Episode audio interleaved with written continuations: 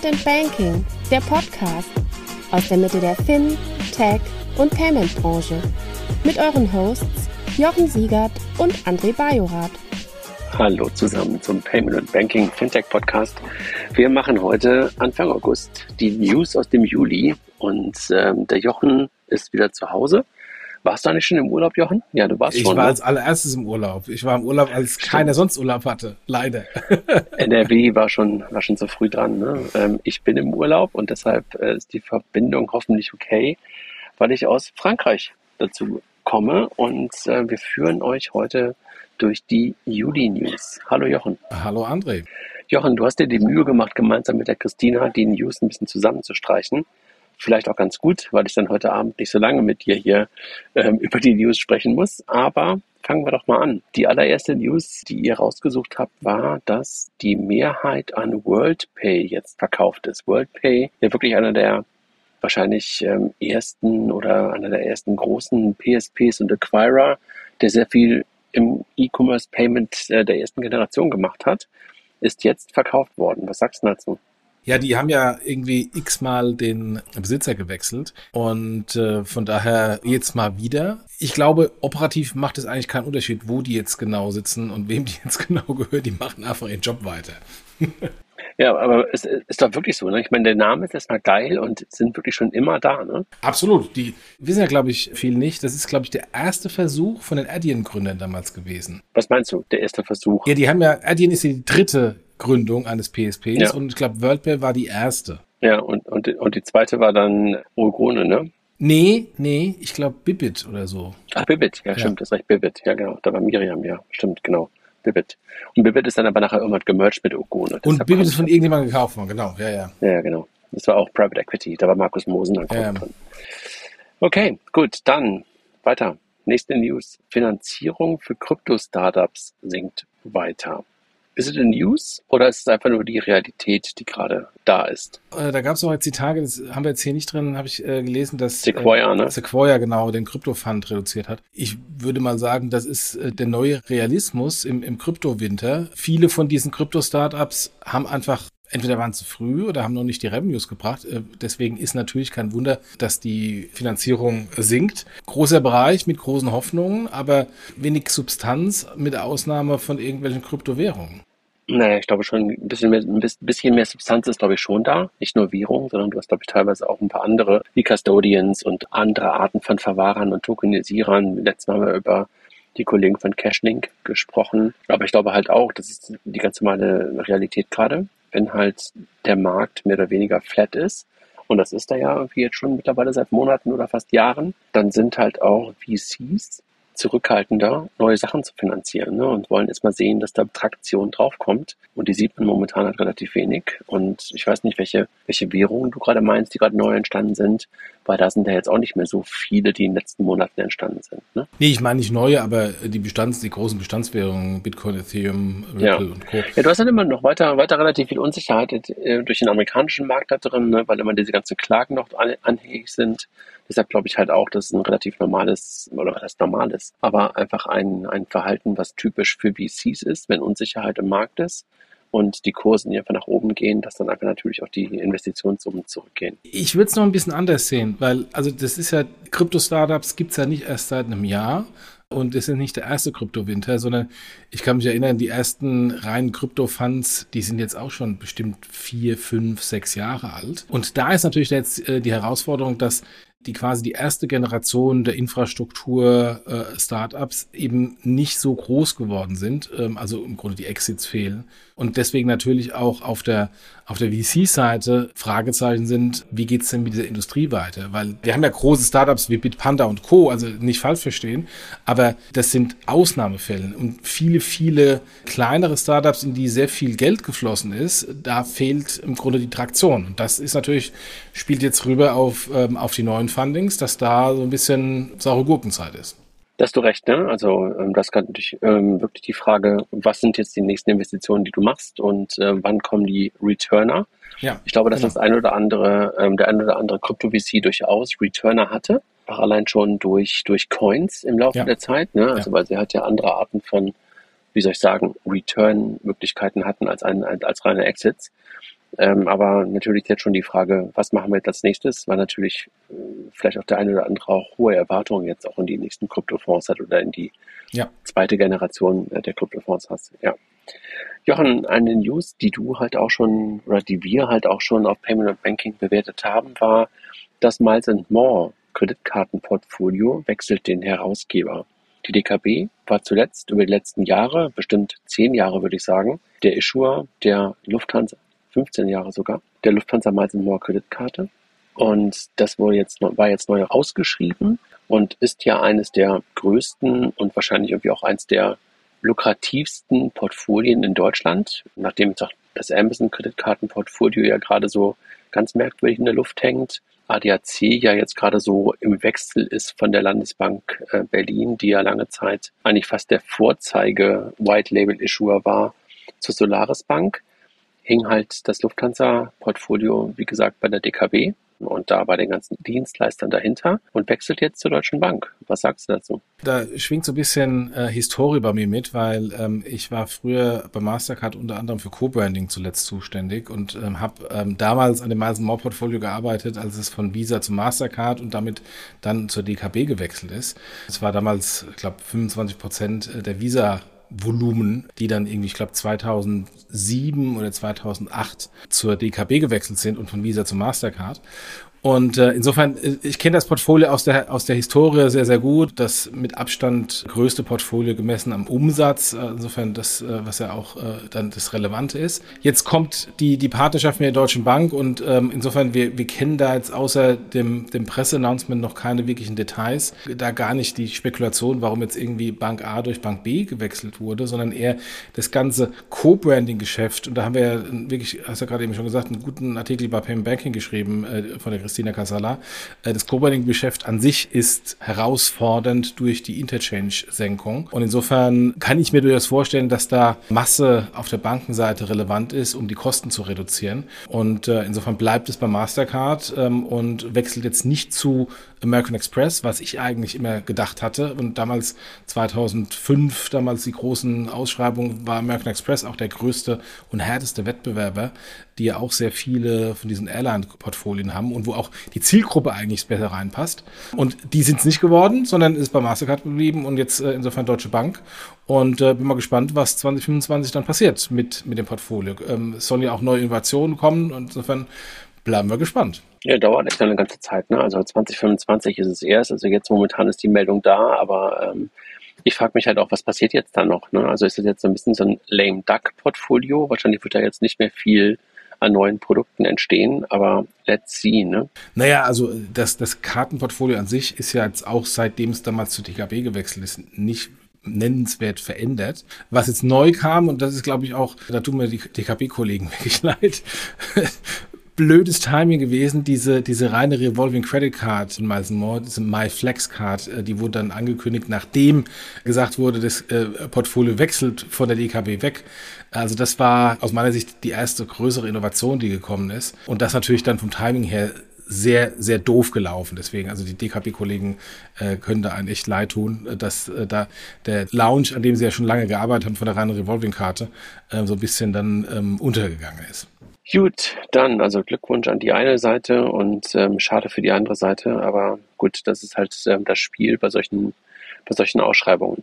Die Kolleginnen und Kollegen von Bunk oder wie auch immer sie heißen, Bank, Bunk. Ich glaube Bank, ja. Äh, ja, dass die Neobank für Small Medium Businesses eigentlich ähm, aus Holland, aus den Niederlanden, meldet jetzt neun Millionen Kundinnen und auch neue Produkte. Das ist so eine Neobank, die immer wieder mal da ist, über die wir immer wieder auch mal sprechen und die auch schon recht lange da sind und die sich wirklich halten. Ne? Die haben schon ein paar Mal Shitstorms abbekommen wegen neuer, ich glaube auf der einen Seite mal irgendwann wegen IBANs und dann wegen neuer Preismodelle. Trotzdem behaupten sie sich und finden immer wieder ihre Lücken. Jetzt haben sie angefangen, ein neues Produkt aufzulegen für digitale Nomaden. Was sagst du dazu? Ja, offensichtlich funktioniert's. Also ich hatte es mal probiert. Ich war etwas weniger begeistert davon. Die User Experience war durchwachsen. Mal Deutsch, mal Englisch, irgendwelche komischen Push-Nachrichten zum Status des Kontos, obwohl äh, der Kontoantrag schon wieder durch war. Also ich war jetzt nicht persönlich nicht so begeistert, aber offensichtlich neun Millionen andere Kunden äh, waren es. Und ich glaube, die sind in, in keinem Markt wirklich so groß, sondern schaffen es über verschiedene Märkte einfach ein paar Nischen zu adressieren und kommen dann auf ihre 9 Millionen Kunden. Und ich meine, das ist mehr als ähm, die Kollegen von N26 bislang geschafft haben. Und das ist auf jeden Fall schon mal aller Ehren wert. Hat N26 weniger als 9 Millionen Kunden? Ich glaube, die sind irgendwie bei 7 oder so, okay. 7 oder 8 Millionen. Das ist wirklich echt ähm, beachtlich, weil es erinnerte mich am Anfang immer so ein bisschen an Holby, weil es so in die gleiche ja. Richtung ging. Ja. Dann aber ja irgendwie noch ein bisschen fokussierter und dass sie wirklich erst auf 9 Millionen Kunden kommen. Wow, also das ist wirklich beachtlich. Jochen, dann eine neue Meldung über die Solaris Bank haben wir gerade schon gesprochen im Rahmen des Portfolios ähm, der ADAC Kreditkarte. Haben jetzt eine Finanzierungsrunde gemacht. Ähm, die klingt jetzt erstmal nicht so riesig, riesig und scheint auch eher so eine Zwischenfinanzierung zu sein. Eine Series F mit 38 Millionen das ist, glaube ich, schon, wenn man zurückguckt auf die letzten zwei Jahre, keine Größe, die man erwartet hätte. Ne? Also erstmal 38 Millionen der aktuellen Zeit bei mehr oder weniger der gleichen Bewertung ist eigentlich eine gute Meldung. Also insofern, wir müssen halt immer noch gucken, wo kommen wir aus der Vergangenheit her und da ist 38 Millionen immer noch sehr gut. Aber klar, im Vergleich zu den Runden, die sie vorher gemacht haben, ist das deutlich weniger.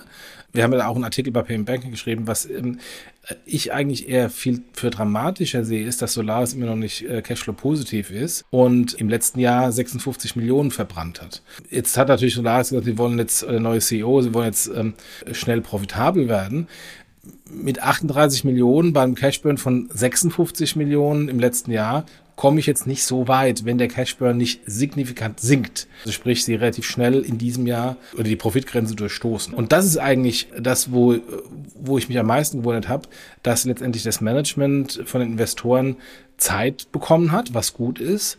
Aber viel Zeit ist das nicht. Also das ist ungefähr äh, grob zwei Drittel des Cashburns vom letzten Jahr. Also insofern, das sind ein paar Monate, die sie haben, wenn sie jetzt nicht schnell in den Profit drehen. Und ob sie das schaffen, werden wir in einem Dreivierteljahr mitbekommen. Hat das was mit dem ADAC-Portfolio zu tun? Glaubst du, ich meine, das hat ja jetzt eine Verzögerung bekommen, dass sie, sobald sie das ADAC-Portfolio gedreht bekommen, die Revenues von einem Tag auf den anderen sofort nach oben gedreht bekommen und damit sozusagen gerade so eine Art Brücke da ist? Also die werden kommen, aber die Frage ist natürlich, kommt es rechtzeitig, weil da gab es ja auch jetzt ähm, Verzögerungen und kommt das rechtzeitig, bis hier die 38 Millionen wieder weg sind. Ich glaube, das kommt erst soll erst nächstes Jahr kommen, aber ich habe da den letzten Status nicht, wann das ADAC-Portfolio tatsächlich migriert werden soll. Ich weiß nur, das Projekt ist verzögert. Let's see. Ähm, drücken wir die Daumen dass es dann sozusagen Hand in Hand läuft. Also dass die neuen Umsätze, die absehbar sind, ähm, dann irgendwie auch dazu beitragen, genau dahin zu kommen, was du gerade beschrieben hast, nämlich in die Profitabilität. Aber wir müssen vielleicht nochmal ganz kurz, wir müssen natürlich bei, bei Solaris schauen, dass die großen Kunden, die ertragreich waren, eine Bitpanda oder ähm, Nuri, wie sie dann Bitpanda hießen. Bitpanda war da nie. Bitwalla. Äh, sorry, Bitwalla, genau. Oder Nuri, wie sie dann hießen. Du hast vollkommen recht. Oder eine, eine Penta. Das sind natürlich große Volumen, die weggegangen sind von der Solaris, ähm, weil pleite oder aufgekauft. Und das hat natürlich dann auch äh, sehr negativ auf, den, auf den Ertrag äh, reingehauen. Und das zeigt so ein bisschen auch dieses Dilemma, und das ist in dem Artikel auch äh, gut dargestellt, dass je größer die Kunden von der Solaris werden, diese White Label Fintech-Kunden, desto mehr ist eigentlich das Interesse, dass sie dann weggehen. Und da hast du eigentlich ähm, nicht äh, oder sehr stark divergierende Interesse und nicht gleichgerichtete Interessen zwischen der ja, White Label so richtig, und den Kunden. Wobei so richtig weggegangen ist ja keiner von denen Gewachsenen. Ne? Also der eine ist, hat sich sozusagen aufgelöst ja. Und der zweite ist übernommen worden. Ne? Ja. Also, dass da jetzt wirklich jemand gesagt hat, ich ähm, gründe eine eigene oder ich beantrage eine eigene Banklizenz oder sowas, das ist dann irgendwie nicht passiert. Ne? Sondern ich glaube, die größten Kunden, die sie wahrscheinlich heute noch haben, ist Tomorrow Bank und ähm, wie heißt das Ding eigentlich aus Russland finanziert? Neobank aus Berlin, ich vergesse den Namen immer, komme ich nochmal drauf. Die, glaube ich, mittlerweile wahrscheinlich mit die größten sind, die auf, auf der Solaris Bank gerade laufen. Ja, klar, aber äh, letztendlich, du hast, du hast da, wenn dann so zwei große Kunden weggehen, hast du erstmal ein Riesenproblem als Weitlehrbank. Ja. Und hinten nach, die neuen Fintechs, die kommen im Moment halt auch nicht. Da sind wir bei den, bei den Finanzierungsproblemen. Genau, aber da, da sind wir jetzt gerade bei einem und die Kolleginnen und Kollegen hatten wir ähm, auf der letzten Payment Exchange und ähm, wir haben uns damals so ein bisschen gefragt, während wir im Tippi im Kanzleramt da gesessen haben, glauben wir da dran? Und einer der Gründe, einer der Gründer war mit auf dem, auf dem Podium. Ivy, Iffy, wie, wie auch immer sie ausgesprochen werden. Ivy? Ivy. Hat eine Seed-Finanzierung über sieben Millionen äh, sich sichern können. Und was sie machen, ist im Grunde genommen auf Basis von Instant Payments die Zahlungen zwischen Account zu Account zu ermöglichen. Und Creandum ist der größte Investor. Was sagst du dazu? Also ich glaube, Creandum alleine ist ein, ähm, ist ein extrem gutes Siegel. Also hinter Creandum äh, sind die ganzen großen skandinavischen Startups, da ist äh, Billy in Berlin. Also das ist, das ist ein extrem gutes Team. Äh, Simon Schminke äh, von, ich glaube, er war schon bei Creandum, als er hier im Podcast war, ist mit seinem Team in Berlin ja da äh, führend und ähm, hat ein sehr, sehr gutes Händchen für die richtigen Startups. Insofern Gratulation an das Team, dass sie, dass sie Creandum bekommen haben. Ob und wie dieses ganze Geschäftsmodell funktioniert, müssen natürlich noch beweisen. Also Account-to-Account-Payments ist natürlich ein, ein, wichtiges Thema. Aber ist das Produkt oder ist das ein Feature? Müssen wir sehen. Da haben wir jetzt irgendwie wohl APIs und, und Plugins für die relevanten Jobsysteme.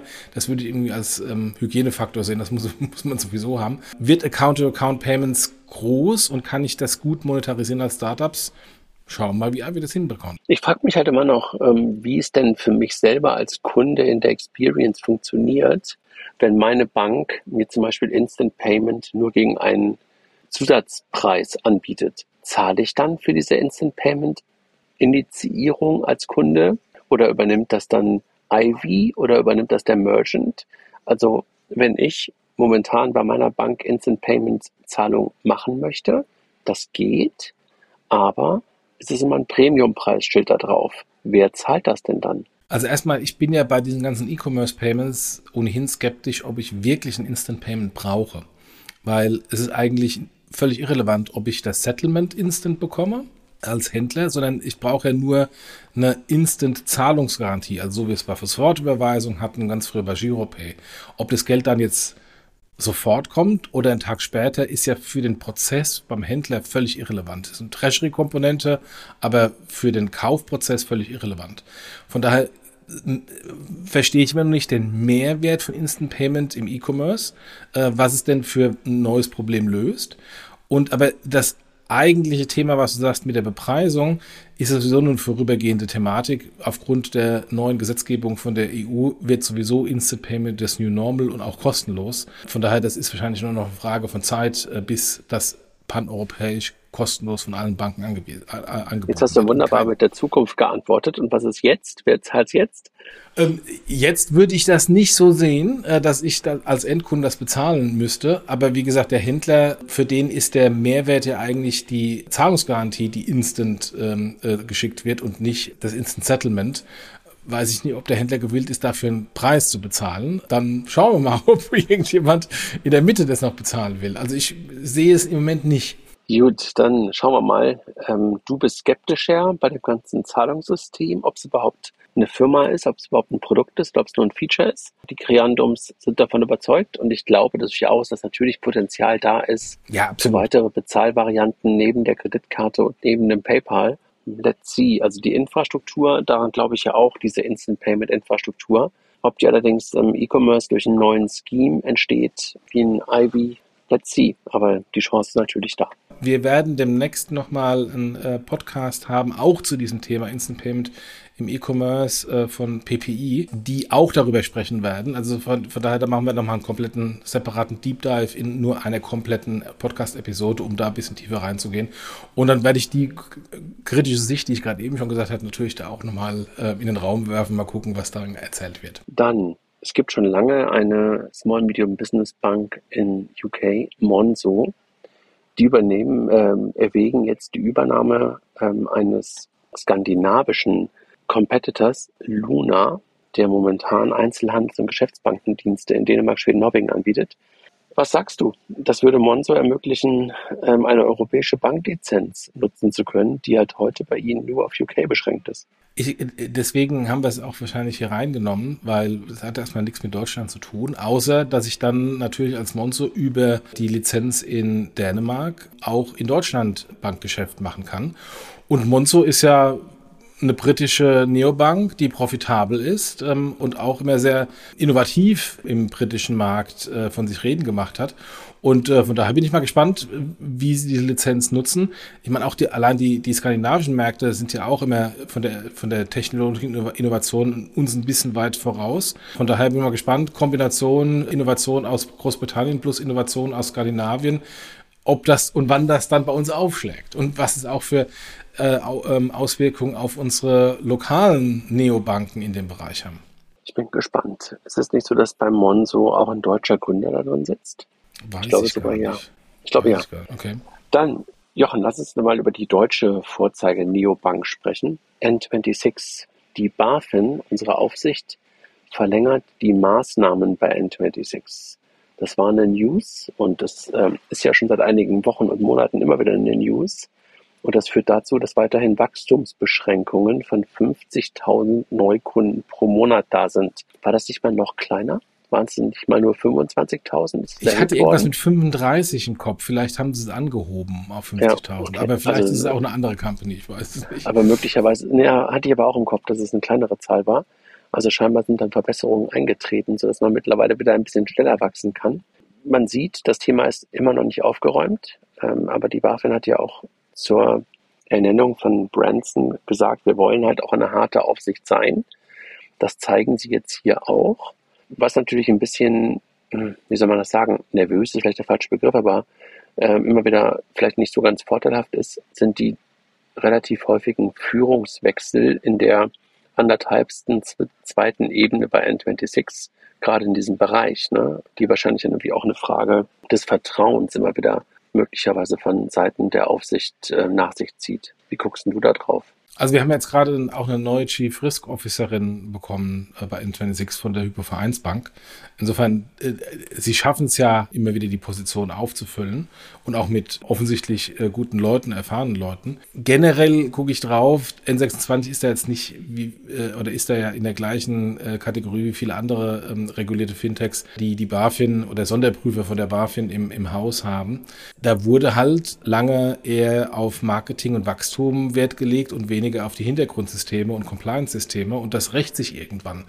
Und an dem Beispiel N26 sieht man, dass es eben nicht nur eine Sache ist, naja, da kommt halt irgend so ein komisch, komisches Sonderbeauftragter von der BaFin und dann äh, brauchen wir zwei, drei Monate, tun da paar Systeme glatt ziehen und dann war es das.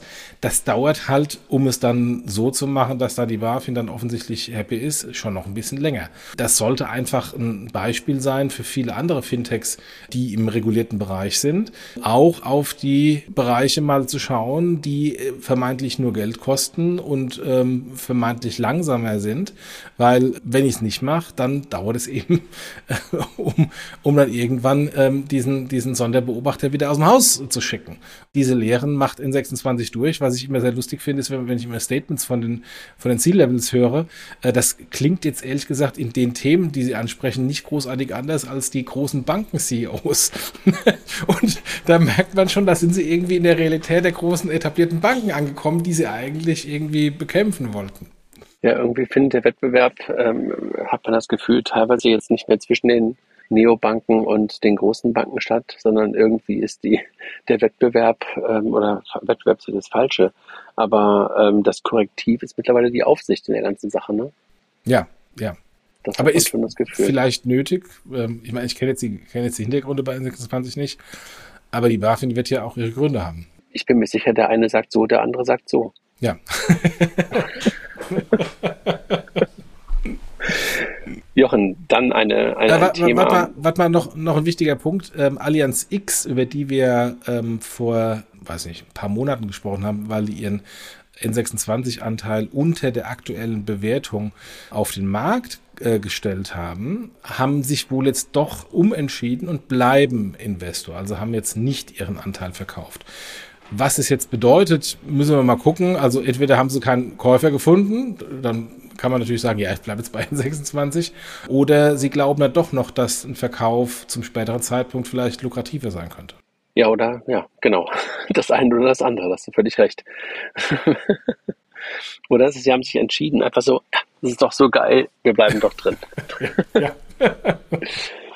Jochen, zwei Menschen, ähm, die auf unseren letzten Konferenzen dabei waren, ähm, sind Teil der nächsten News. Auf der einen Seite und doch jemand, ähm, der sogar schon mal bei uns im Podcast dabei war.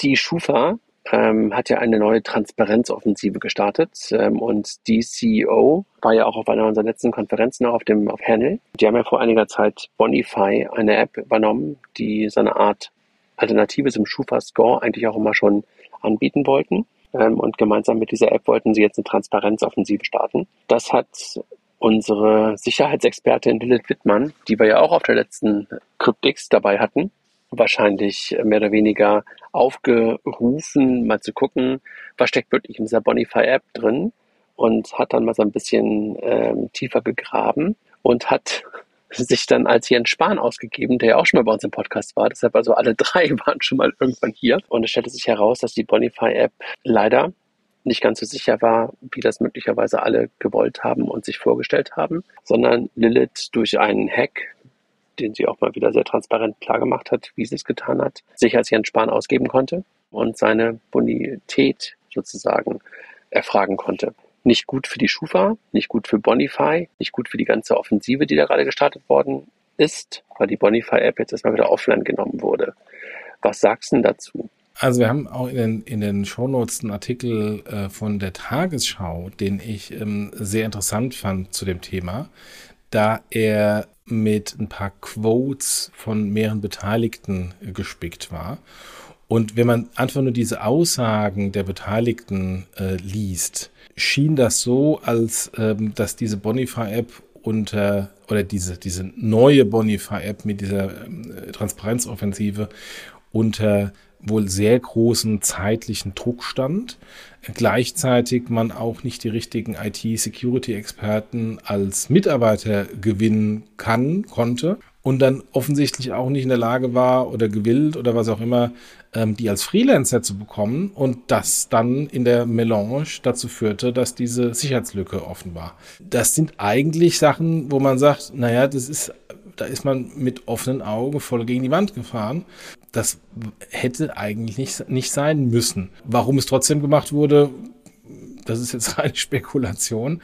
Ähm, aber das, da ist handwerklich aus meiner Sicht einiges schiefgelaufen und ähm, fällt natürlich dann bei dieser Transparenzoffensive, und das war ja auch bei der Bild-Zeitung mit einem riesen Reach äh, tagelang im Positiven, bevor der, der Hack war, ähm, äh, in der Vermarktung und hat er ja wahrscheinlich auch sehr viele Leute angesprochen, die Bodify war Nummer eins in den App Stores.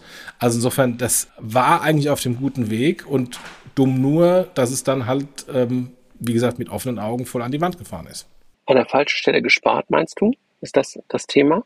Ich weiß gar nicht, ob es am Sparen liegt und ob es nicht einfach oder nicht ernst genommen. Nicht genau, nicht ernst genommen, nicht die notwendige Priorität, zu schnell ähm, gesagt, wir gehen da jetzt einfach live, ohne die notwendigen Dinge zu machen. Ich glaube, das ist eher die richtige, richtigere Definition, ja. Eigentlich ist es ja eine gute Idee, ne? Eine größere Transparenz reinzubringen absolut, und das ganze absolut, Thema ja. ähm, Richtung des Endkunden zu gehen von einer Schufa ist, glaube ich, genau das Richtige, weil ich meine, überleg mal, also vor zwei Jahren gab es diese Kontoblick-Diskussionen und da gab es auch schon die Frage, wie sieht denn der Score eigentlich aus und wie transparent seid ihr eigentlich, da eine Offensive loszutreten und das auch zu tun mit so einer App und sowas, ist ja eigentlich echt super. Ähm, aber ja, möglicherweise wirklich an der Stelle das unterschätzt, ne? dass dann natürlich eine Schufa möglicherweise auch ein, eine Zielscheibe ist, wie wenige andere in Deutschland. Ne? Ja, und insofern, ich. Also, also ich finde, ich finde die, die eigentliche Idee sehr, sehr gut, auch dieses Fachchinesisch wegzunehmen. In meinen Schufa-Eintrag kann ich ja seit Jahren reinschauen, auch kostenlos. Ich bekomme da auch irgendwie einen Score genannt, nur wer weiß, was dieser Score tatsächlich aussagt und was ja. kann ich damit anfangen. Äh, insofern das auf eine andere Ebene zu heben, eher vom Kunden gedacht äh, zu zeigen, ist eigentlich sehr lobenswert. Und insofern schade, dass es dann halt trotzdem ähm, so an die Wand gefahren ist. Wir drücken die Daumen, dass sie das irgendwie gedreht bekommen, ähm, aber manchmal schwierig, ne? Also wenn man einmal mit so einem Ding so gegen die Wand gefahren ist, aber ja. mal gucken. Ja. Hoffentlich kriegen sie es hin. Dann, wir haben gerade schon oben darüber gesprochen, dass die Funding-Runden beziehungsweise die VC-Aktivitäten im Krypto-Umfeld zurückgegangen sind. Und ein weiteres Zeichen dafür ist, dass Binance ja ungefähr vor einem Jahr eine ganz große, auch wiederum so eine Art Transparenz und wie soll ich das sagen, Freundlichkeitsoffensive gestartet hat. Und äh, wir erinnern uns möglicherweise beide daran, dass wir den Gründer von Binance letztes Jahr auf der Finance Forward Veranstaltung am Abend gesehen haben und auch auf der Konferenz. Und da halt auch im Raum stand, dass sie gerade jetzt in Paris äh, ihre Lizenz für Europa beantragen und dann halt auch kurz danach gesagt wurde, ey, in Deutschland machen wir halt auch auf jeden Fall Kryptoverwahrung und dergleichen. Und jetzt ziehen sie es zurück. Was sagst du dazu? Ja, die Frage ist natürlich, ob sie es zurückgezogen haben oder ähm, die BaFin ihnen gesagt hat, nein, äh, oder ihr zieht es zurück. Ähm, also die Frage ist natürlich wirklich, wo ist eigentlich das Hauptproblem? Und ich glaube, das Hauptproblem liegt gar nicht in Deutschland und an der BaFin-Lizenz, ähm, sondern das Hauptproblem liegt an der wohl sehr komplizierten Firmenstruktur von Binance ähm, und den größeren Problemen, die sie haben in ähm, in, äh, in USA mit der Lizenz ähm, und, äh, und Klagen dort. Und das ist natürlich dann auch ein denkbar ungünstiger Zeitpunkt, äh, dann ähm, eine Lizenz in Deutschland zu beantragen. Und wer weiß, was da noch alles äh, läuft, unabhängig von den Pressemitteilungen, die wir so bekommen. Das ist ja vielleicht auch nur die Spitze des Eisbergs an Informationen, die wir haben, äh, die alleine ja schon nicht gut ist. Ja, ich glaube auch, ähm, wahrscheinlich fast alles gesagt. Ne? Also äh, für eine Lizenz in Europa musst du natürlich, und das, das wissen wir beide, weil wir ja beide schon mal auch solche Lizenzen beantragt haben, eine unfassbar große Transparenz einbringen, was deine Firmenstruktur, deine Shareholder und dergleichen angeht. Und so wie du es gerade beschrieben hast, ist es bei Binance halt genau das Gegenteil. Ne? Da ist keine Transparenz da. Es ist ein super dezentrales Unternehmen und keiner weiß wohl so richtig, wer da eigentlich wo wie Shareholder ist. Es gab ein paar Artikel zuletzt bei Finance Forward, hast du möglicherweise auch gelesen, wo auch Leute aus dem Inner Circle mal so ein bisschen berichtet haben, und auch sich nicht so ganz sicher waren, mit wem sie eigentlich da mal zu tun hatten und wo die Leute saßen und wer eigentlich sozusagen derjenige war, der das Sagen hatte und wie die Hierarchien genau aufgebaut waren. Und das ist natürlich etwas, was du, also auch so Hierarchien, Schrägstrich Prozesse, sind ja auch etwas, was eine, eine deutsche, eine europäische Aufsicht immer sehen will und sichergestellt haben will, um das Geschäftsgebaren dann auch ähm, überprüfen zu können und, und sicherstellen zu können. Wenn du das nicht geben kannst, wird es natürlich echt schwierig, ne, dann in Europa eine Lizenz zu beantragen. Gleichwohl sind sie weiterhin natürlich mit Abstand die größte Börse. Was glaubst du, wird das in der Zukunft mit Binance machen? Werden die halt dann, wenn Krypto mehr und mehr auch in der, wie soll ich das sagen, in der normalen Welt ankommt, an die Seite gedrängt oder bleiben sie halt so groß, weil sie halt in der bisherigen unregulierten Kryptowelt sich so groß und breit gemacht haben, dass es auch in der Zukunft noch super relevant bleibt. Also ich glaube, die großen westlichen Länder, da werden eigentlich Börsen nur noch relevant sein, die ähm, in irgendeiner Weise reguliert sind. Genauso wie auf der Bankenseite. Und das muss ich Binance überlegen. Passe ich meine Prozesse an, um in den westlichen Ländern reguliert zu sein oder eben nicht? Vielleicht spalten sie sich auch auf in ähm, eine DeFi Binance und eine CeFi Binance, die dann getrennt voneinander sind. Äh, schauen wir mal. Aber glaube ich ähm, nicht, weil das, weil das nicht zur DNA des Unternehmens passt. Äh, genau, genau. Äh, aber ich, ich bin der Meinung, wir werden, siehe auch die ganze SSC-Thematik ähm, ähm, äh, in den USA, wir werden eigentlich in den großen westlichen Ländern nur noch Kryptobörsen sehen, die voll reguliert sind. Und Binance muss halt überlegen, will ich dabei sein oder nicht. Ich bin gespannt. Also äh, die Frage will wirklich sein, ob sie trotzdem diese Relevanz beibehalten ähm, oder ob halt, ich sag mal, das regulierte Geschäft ähm, so groß wird, dass dann halt auch so eine Börse wie Binance mehr und mehr in den Hintergrund gerückt wird, weil momentan ist sie ja wirklich mit Abstand weiterhin von, von, von Market Cap bzw. Transaktionsvolumen die größte Börse, die da ist. Ne? Wenn wir glauben, dass Krypto noch größer wird als im Status quo, kann das ja eigentlich nur funktionieren, indem wir institutionelle Anleger ähm, und Profi-Anleger viel stärker in dieses Segment reinbekommen. Und die legen ja noch mehr Wert drauf auf sichere, regulierte äh, Prozesse und Strukturen. Und, äh, und insofern, die werden die Volumen bringen, aber die werden die Volumen dann nicht äh, zu unregulierten Börsen bringen. Mhm. Hast du recht. Dann, Jochen, über die Kreditkartenwelt haben wir vorhin schon gesprochen und ich hatte es auch vorhin schon angedeutet, als wir über die Lufthansa Miles More gesprochen haben und über die ADAC-Kreditkarte. Eine News, die irgendwie weiterhin erstaunlich ist, gleichwohl doch nicht überraschend ist, weil es schon auch so als Gerüchte beim Markt ähm, da war. die Amazon Visa-Karte wird eingestellt und du hast auch gesagt oder hast dazu auch eine Meinung geäußert auf, auf Payment und Banking. Ähm, ich weiß gar nicht, ob ich das unbedingt teile, aber vielleicht diskutieren wir es nochmal ganz kurz hier. Wie siehst du auf das Thema drauf? Also war das auch überraschend für dich und findest du es nachvollziehbar von Amazon oder sagst du, verstehe ich gar nicht, was da gerade passiert?